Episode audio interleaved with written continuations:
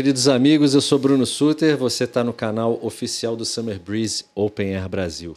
E hoje a gente vai falar com uma pessoa muito especial, jornalista renomado, entende muito de música e a gente vai falar sobre não só essas bandas que a gente vai citar, mas sobre o cenário do heavy metal em geral, nesse sentido de festivais. Estou aqui com o grande Sérgio Martins. Então, obrigado, professor. Tudo Muito bem, obrigado. Sérgio? Tudo bem. Agora você descobriu que eu gosto de heavy metal. Poxa, quando eu Sérgio Martins, pô, veja, tu gosta de heavy metal? Gosta de heavy metal. Isso mostra como, como o heavy metal é um estilo musical é, mundial, né? A gente não imagina pessoas de qualquer é, parte da sociedade e você sempre encontra uma pessoa que gosta de heavy metal. Sim, e você tem que levar em consideração que é o seguinte: eu tenho 55 anos. Né? Quando eu tinha 15, foi o ano do lançamento do Number of the Beast do Iron Maiden. As Com 15 anos? Com os 15 anos. Ei. As pessoas não têm ideia do impacto que aquele disco causou na molecada daquele período. Até então eu via, sei lá, uh, Journey, uh, tinha o Kiss, que era, era uma paixão e tal. E aí veio o Iron Maiden, e depois eu comprei o Number of the Beast e descobri que tinha um amigo meu que tinha um disco do Saxon né? Motorcycle Man, né? Wheels of Steel, né? com Motorcycle Man. Então, é, quando, quando se fala da paixão do brasileiro pelo heavy metal, principalmente o pessoal da minha geração, que foi a geração que foi ao primeiro Rock in Rio, cara, as pessoas não têm ideia do que era você receber um disco do Saxon. Você não tem ideia do que era você tá na, na, na- na- no, no, no mundo, né? Quando o Screaming of Vengeance saiu, né? Então eu acho que é, é- é incrível assim. E o metal ele tem uma as pessoas não gostam muito de falar isso, mas o metal é a música do excluído, né? O cara que não se adequa muito, ele vai ouvir heavy metal. Vira um clichê de filme, de terror, mas Eu acho que essa história, as histórias são as mesmas, Sim. só mudam as pessoas. com né? certeza. Eu sofri muito bullying quando era criança na escola. Me ficava no cantinho da sala e você encontra no heavy metal um colo. Sabe? Sim. Você você encontra no heavy metal uma fuga. Então é, é o que você falou muito bem. Geralmente as pessoas que gostam de heavy metal são os, os excluídos, são os gordinhos, são, são aqueles de óculos, É. sabe? Aqueles que não são populares na escola. Você você era gordinho? Não, mas eu era excluidinho. É, eu, eu era ameaçado com compasso, cara. Olha isso. Tá tinha- se eu não fizesse a lição de história, os caras me furavam com compasso. Olha isso. E geralmente era o pessoal mais cabeça que ficava assim mais tímido, é, né? É, é, é. Acho que o metal, assim, é, estimula é, é, algumas hum, questões auditivas, né? O, o- quando a gente escuta um bom heavy metal, ele é tão feito de detalhes, né? Não é aquela maçaroca... As pessoas acham que é uma maçaroca sonora. Não, ele é tão feito de detalhes e tal, de Sim, interpretação com que, certeza. que, modéstia à parte, assim, só nós, seres humanos mais evoluídos, que a gente consegue perceber, né? É, o resto que estava tudo ouvindo uma- menudo. tá? Teve uma história que saiu de uma pesquisa falando que geralmente as pessoas que gostam de heavy metal eram mais bem é, conceituadas nas empresas, um negócio assim. É mesmo? É, pois é, eram os mais inteligentes. Mas enfim, você citou, Sérgio, o, o Rock in Rio como divisor de águas para o brasileiro é, conhecer é, popularmente o que era o heavy metal. Né? O Summer Breeze é um evento que vem da Alemanha e que a intenção é que seja anual. Né? Você acredita que talvez o Summer Breeze possa servir nesse início de anos 20 como o que foi o Rock in Rio para o heavy metal atualmente? Eu, eu te digo ainda mais. Eu acho que o Summer Breeze vem com um papel muito importante de que é você tirar ah, essa preguiça, entre aspas, dos headliners. É, eu fiz uma matéria cerca de um ano, um ano e meio atrás, que era justamente isso. Que o Iron Maiden está se aposentando, o Genesis acabou, ah, as, as- os headliners dos principais festivais, supostamente de rock, são artistas identificados com pop. Então, quando eu vi a escalação do Summer Breeze, eu fiquei muito feliz, porque se arriscou em nomes que podem Sim. nem ser tão conhecidos, tal, mas que têm capacidade de ser headliner. Eu acho que a gente tem que perder um pouco esse preconceito de falar, ah, não, essa coisa meio Ed Mota, né? Ah, era bom em 1972. Sim. Não, cara, acho que tem muita coisa saindo. E, e o fato de você ter uma, um line-up ousado como esse, e bem variado, que antigamente não tinha também, Sim. né?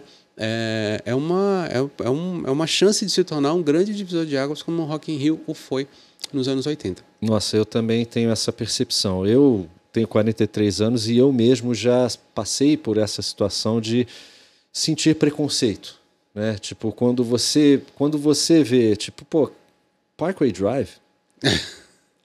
O que, que é Parkway Drive? Sim. E aí, é, para fazer esse trabalho que eu estou fazendo aqui, eu tive que estudar a respeito das bandas.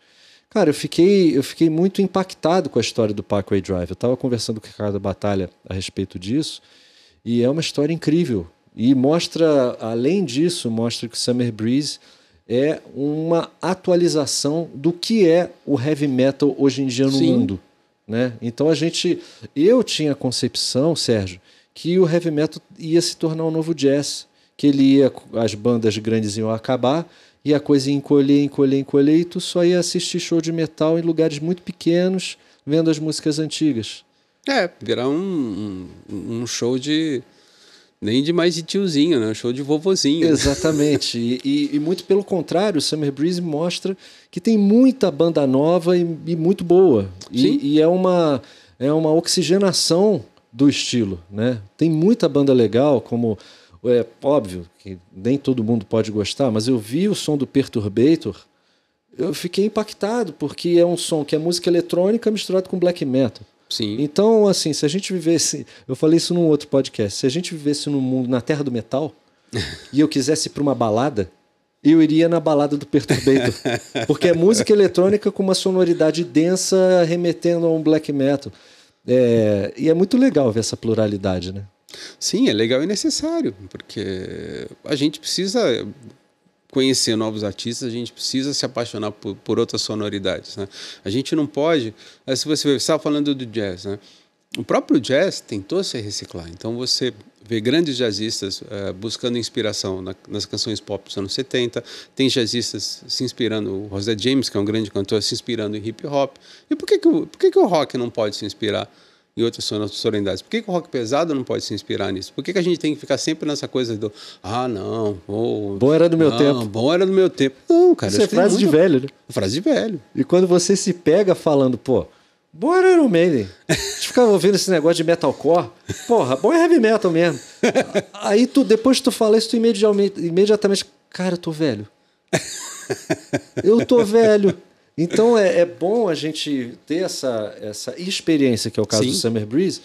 A molecada ouve metalcore, né? que é o som que está fazendo mais sucesso de música pesada nos Estados Unidos. Quebrar essa barreira dos Estados Unidos é muito difícil. Né? Praticamente impossível. Pois é. E, e o curioso é você ver que o metalcore, o embrião do metalcore está muito no roots do Sepultura. Ah. Né? Porque você vê aquelas células rítmicas né? Aquele som tribal. Aquela, aquela forma de você guturalmente criar melodias Sim. tá muito ali no Sepultura. E você vendo a história do heavy metal, é, você vê vários artistas americanos que foram impactados por isso. E dali veio o embrião do new metal, metalcore, e foi surgindo meio por aí, assim. Então você pensa, cara, você não gosta de metalcore, mas vai ver de onde veio. É. Né?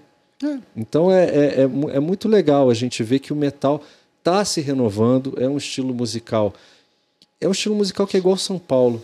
Sim. Abre portas. Eu acho que o Summer Breeze sem São Paulo é perfeito. É. Porque vai filosofando aqui. São Paulo é uma cidade que abre as portas para qualquer um que queira trabalhar, queira vencer. E o, e o metal ele abre as portas para qualquer estilo musical, qualquer coisa pode se transformar em metal. É um dos, né? é um dos raros gêneros musicais que, que, que, que se abre é. para todas, né? que, que vai absorvendo essas influências e, e depois devolve. Eu digo até mais, eu digo que o, talvez o metal seja o único estilo realmente mundial, né? que em qualquer lugar do mundo se consome um estilo musical. Né? Sim. Isso é, isso é muito impressionante, apesar de estar à margem, à margem da mídia. Né? Sim. Eu acho que É bom, tá, mas. É. Porque senão. aquele compromisso de estar tá sempre, né? Não, você lembra, você lembra é que você não pegou essa época, né? Mas uh, as, as, as, as, novelas começaram a ser, ter sempre. Quando depois do Rock in Rio, nas novelas tinham sempre um personagem metaleiro, né? que era o trapalhão da família, né? Tal, não sei o quê. Na não, Praça então, Nossa bom, tinha cara, um metaleiro. Deixa... Tinha, tinha Na um Praça metaleiro. Nossa tinha um metaleiro, eu lembro. Não, deixa, deixa a gente quietinho, cara. É bom. Eu lembro daquele gótico que tinha, que era o Eric Johnson. era o Eric Johnson, né? Tinha um gótico. É sensacional. Bom, vamos falar de, de duas atrações que vão estar no Summer Breeze, né? É, o Apocalíptica e o Acept. Sim. Né? O Acept é uma banda de heavy metal é clássico, é do é o, o, heavy metal alemão na sua essência. Né? O Acept é uma instituição alemã, né? Eu acho que junto com a Filarmônica de Berlim e, e, e o Schukrut, né? E o Schukrut. É, é, é, é, e o Kraftwerk, assim, o Acept é uma instituição. A gente, antes de começar o podcast, a gente estava falando dessa guitarra cortante do, do Wolf Hoffman, né? principalmente do Wolf Hoffman, que uh, criou um estilo, assim. Eu não lembro, né, na, na minha fase de, de, de, de ávido consumidor de heavy metal, ainda consumo, mas não na mesma proporção do que na minha adolescência. Não lembro você ter uma guitarra tão cortante como aquela do Wolf Hoffman. E você tinha o, o vocal agudo do Udo Dirk Schneider, que hoje o Mark Tomilo, né? acho que o Mark Tomilo, faz muito bem. Faz muito bem. Ele, ele substituiu o Udo bem à altura. É. E, e, assim, desculpe trocadilho bem à altura, porque o Udo é desse tamanho, mas tudo bem. É. Substituiu mais à altura porque ele é mais alto. É, digamos que se o Udo tivesse de salto alto, o Mike Tomlin Talvez, substituiria. Isso, pois é. Ah, quem, quem não teve a, a, o impacto quando pega. Ah, I é. I do, I do, I do. É. Festas é muito bom. Breaker, né? O Boss do Wall eu comprei na época. Inclusive eu lembro, tinha um Beavis and Butthead, engraçadíssimo, que tinha o um clipe do Boss the Wall, né? Sim. E, e aí apareciam os caras do Acept andando assim no, no, no, num lugar assim, todos com cara de, de enraivecido, assim. E aí eu não sei se era o Beavis ou Butthead, falou assim, meu que, que, que, que eles estão fazendo? Aí um deles falou assim: acho que eles vão dar um pau nos caras do Crocus. Exatamente, que tinha essa assim, rivalidade. Headbangers vintage entenderão a piada melhor. Mas Com é, certeza. É. Nossa, antigamente, né, você tinha essa subdivisão que era terrível. Tinha. Tinha os headbangers tinha os skinheads, né? Sim. Tinha, tinha, os, tinha os góticos, cara, e, e, e, não podia misturar não, que não dava podia treta. misturar, não podia misturar. Em Santos tinha um lugar chamado Ébano, que era um, que era um clube de... Eu sou de Santos, né? Então tinha um lugar chamado Ébano, que era um clube de heavy metal, assim. Quando os punks entravam, era sinal que o pau ia comer. Aí, tá vendo? É, e, então você, você tinha muito isso. E você tinha essa coisa, assim, ah, quem, quem gostava de Motorhead, não gostava de, de ACDC, ou, os caras é, é, em 82 o Kiss era mal visto. Antes de vir para o Brasil, o Kiss estava numa fase de ser muito mal visto por fazer disco music, fazer uma fase sim, mais pop. Sim. Você falava que gostava do Kiss, o cara falava, você não é roqueiro. Que loucura, né, cara? Você vê como que a gente socialmente e musicalmente evoluiu. Se o Summer Breeze fosse em 82, então ia ter pancadaria pra caramba. Com certeza, né? Com certeza. Bom, começo se fosse 82, o line-up já ia ser difícil ali, né, cara? Mas eu, eu acho. Agora, o, e aí o Acept tem essa. essa, essa, essa é uma instituição. O Breaker foi um dos discos que eu mais escutei na vida. Olha, o Breaker, o Restless and Wild e, e o Boss do All, para mim, são, são discoteca básica. Pode crer. Eu sou, eu sou do time do Metal Heart. Eu Metal adoro esse Heart, disco. Metal eu Heart. adoro Metal Heart. E... e... tem até uma ligação, falando de Metal Heart, que a gente pode fazer ao Apocalíptica, né? Sim. Porque na própria música Metal Heart, a gente tem aquela parte do solo da Pura Elise, do, do, Beethoven, do Beethoven, né? Do... E isso, assim, é o, como, como o metal ele flerta com a música erudita, né? É. Aliás, o, o, antes disso, tem uma história muito engraçada. Quando o Deep Purple veio para o Brasil em 91, no ginásio Ibirapuera, o John Lodge tocou um trecho de um tecladista tocou um trecho por Elise. E as pessoas estavam pé da vida, porque até então por Elise era a musiquinha do gás, né? Então ele tocou. ainda, você, ainda, ainda é, é, mas, ainda é. mas era irritante, assim. Então o João Lodge começou a tocar, você Botou tinha um gatilho, É, pessoal. você tinha um monte de cara de heavy metal. Filho da puta! para com essa merda, vai se fuder. E o cara não entendendo nada, falou, pô, tô tocando Beethoven pra esse povo.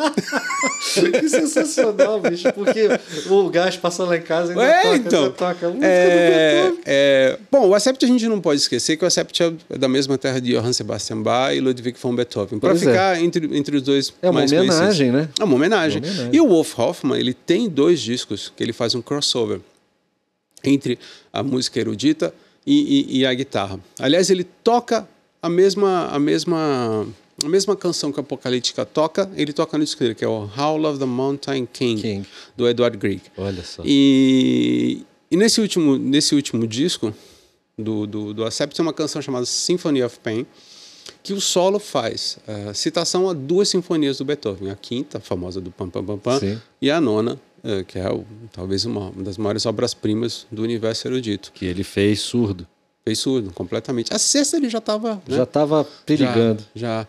Agora, e aí tem essa conexão interessante do Apocalíptica, porque o Apocalíptica é um, é um quarteto de violoncelistas com formação erudita, finlandeses, e a Finlândia é um dos países que mais se investiu em educação musical no mundo.